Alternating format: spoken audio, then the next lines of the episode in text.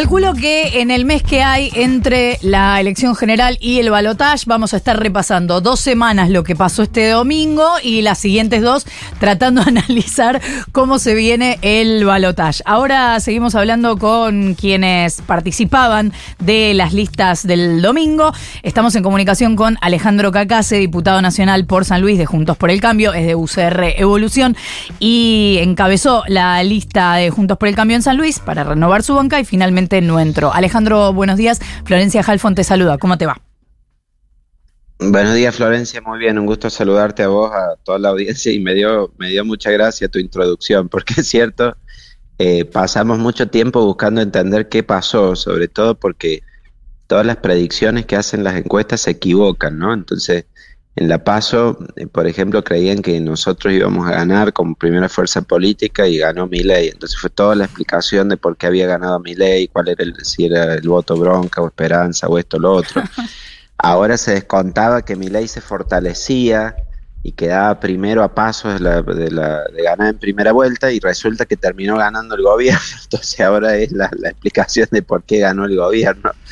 Eh, y eso es así, obviamente, el primer... Eh, motivo de análisis, ¿no? Genera un cierto desconcierto que en una economía que tiene 130% de inflación, la pobreza arriba del 40%, estamos en absoluto deterioro económico, gana el ministro de Economía la elección. ¿Y cómo se explica? Eh, bueno, yo creo que alguna influencia tiene que, tener las medidas económicas que se han tomado, eh, la quita de ganancias, eh, la disminución, la devolución del IVA, los anuncios sobre monotributistas, sobre Em, eh, los trabajadores informales, los bonos, los, los bonos para los jubilados. En, en mi provincia hubo aumentos en los planes sociales que cuadruplicaron el valor de los planes sociales, por ejemplo.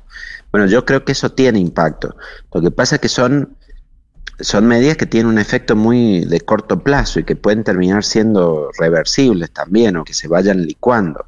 Eh, lo grave es que seguimos estando mal como economía en nuestro país, seguimos, la, inflación sigue aumentando, la pobreza sigue aumentando y creo tiene que ser esto la discusión también dentro del balotaje. Si nosotros no logramos encontrar un camino para salir de la situación en la que estamos, que sea verdaderamente un camino de cambio y que logre sentar las bases de, de estabilización, de crecimiento para el país, eh, estamos perdidos, estamos perdidos, más allá de la elección. El problema son los problemas de fondo que el país tiene y eso me parece que tiene que ser la discusión del balotaje. Ahora, em, ¿vos pensás que este resultado o el hecho de que ustedes no hayan entrado no tiene que ver con que Patricia Bullrich haya sido la candidata? Te lo pregunto de otro modo, ¿crees que si la reta hubiera sido el candidato de Juntos por el Cambio se hubiera cambiado? Bueno, a ver, la reta fue el candidato en las primarias, o uno de los candidatos, yo lo apoyé, de hecho, eh, estaba convencido de, su actitud, de, proponer, digamos, soluciones con propuestas muy concretas, de buscar los acuerdos, pero claramente eso no primó. Eh, ahí me parece que tenemos un, un problema, una contradicción como sociedad. ¿En qué sentido? Eh, eh, elegimos, por ejemplo, ahora un Congreso eh, dividido, absolutamente dividido. Nadie tiene mayoría. Se necesita para que salga cualquier ley acuerdos. Pero la palabra acuerdo vende mal dentro de nuestro país o no genera ningún entusiasmo. Más bien lo que genera entusiasmo son, es la confrontación, las agresiones o los candidatos que con toda contundencia agreden o denostan a los otros candidatos. Ahí ya tenemos un problema. Bueno, no sé, porque Massa propone un, gobierno de unidad nacional.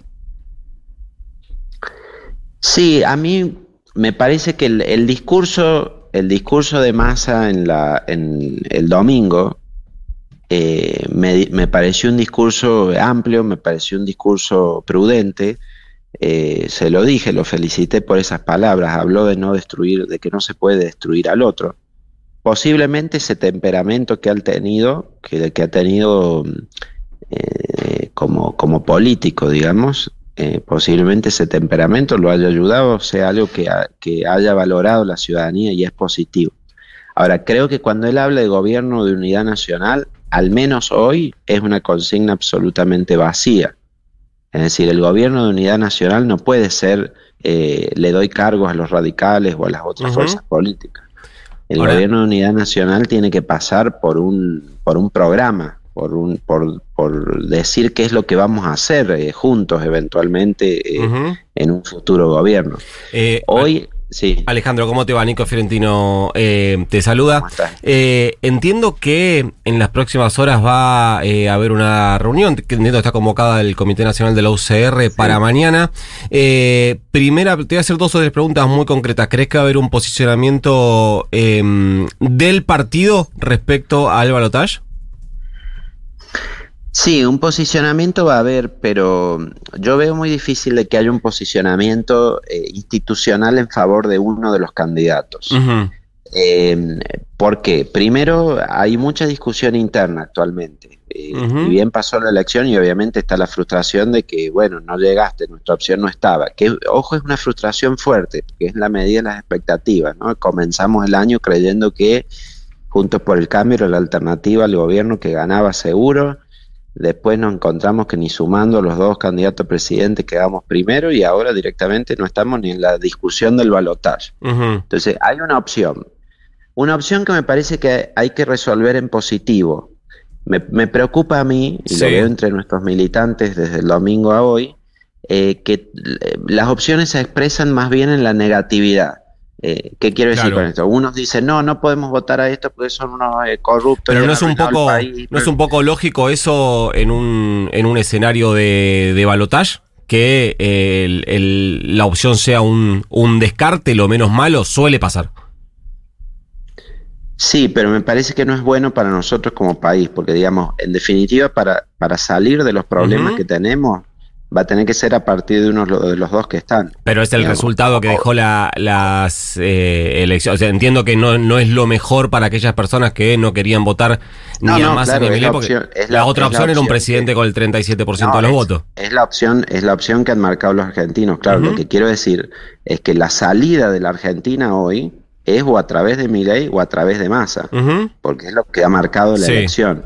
Entonces, si, si nosotros, lo digo por, como partido, pero también como sociedad, si nuestra elección es simplemente por descarte, por decir, no, no voto a estos porque los considero que son corruptos, o, no voto a aquel porque lo considero que es fascista y no nos quiere y demás, y así como sociedad no construimos nada. Y a vos esa, esa salida... necesitamos un presidente que logre acuerdos en el Congreso y, acuerdos en los que van a tener que intervenir nuestras fuerzas políticas. A vos esa salida, Alejandro. Tiene que ser por la positiva y por las propuestas. ¿Te, da em, lo mismo? ¿Crees que eh, Massa y Milei son lo mismo desde ese punto de vista?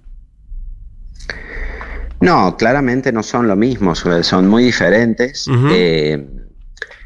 te decía, no creo que el partido se pueda pronunciar por uno por otro, porque la Unión Cívica Radical tiene eh, un ideario progresista, democrático, eh, progresista por supuesto en el sentido de, la igualdad de oportunidades, los derechos individuales, democrático en el sentido de la transparencia de las instituciones, del funcionamiento de las instituciones, la división de poder y demás, que creo que ninguno de los dos representa cabalmente. Entonces es muy probable que termine el pronunciamiento del partido por la abstención o por dar libertad de acción a sus afiliados. Ahora, no quiere decir eso que le dé a cada uno de los afiliados eh, individualmente lo mismo. Yo he escuchado opiniones eh, muy convencidas de ir a votar por uno o por otro, sí. pero en las que digo, en las que creo que no deben ser opiniones que se basen en lo eh, solo, solo en la crítica o el descarte, tiene que ser en ver qué construimos. Para mí la Argentina está en estado terminal en, su en la economía, ¿cierto? Eh, nosotros eh, no podemos continuar con este sendero en el que solo incrementamos la pobreza y la inflación, sino que le tenemos que encontrar una salida a eso. Para eso tiene que haber definitivamente un cambio de modelo económico. Ahora, eh, para mí, por ejemplo, en eso, si me permitís completar la idea, para, para mí, mi ley propone un cambio de modelo económico. Eh, claramente, bueno, yo coincido absolutamente en lo de la dolarización y lo he promovido.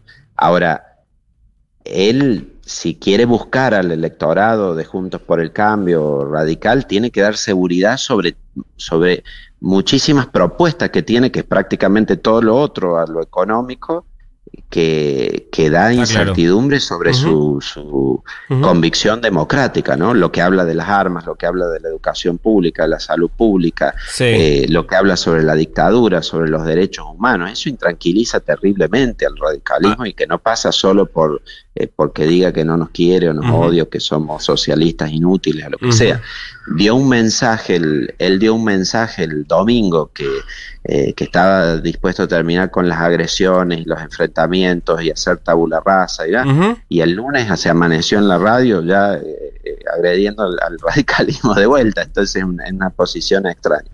y del lado de Massa está esto que me planteaste de la eh, del gobierno de unidad nacional, que me parece que él tuvo, un, como te digo de nuevo, un discurso amplio, prudente. Yo le, escribí, lo felicité, por eso le dije, me parece muy bien, Sergio, que, dijeras esto de que no hay que destruir al otro y que hay que buscar cómo convivir en la democracia.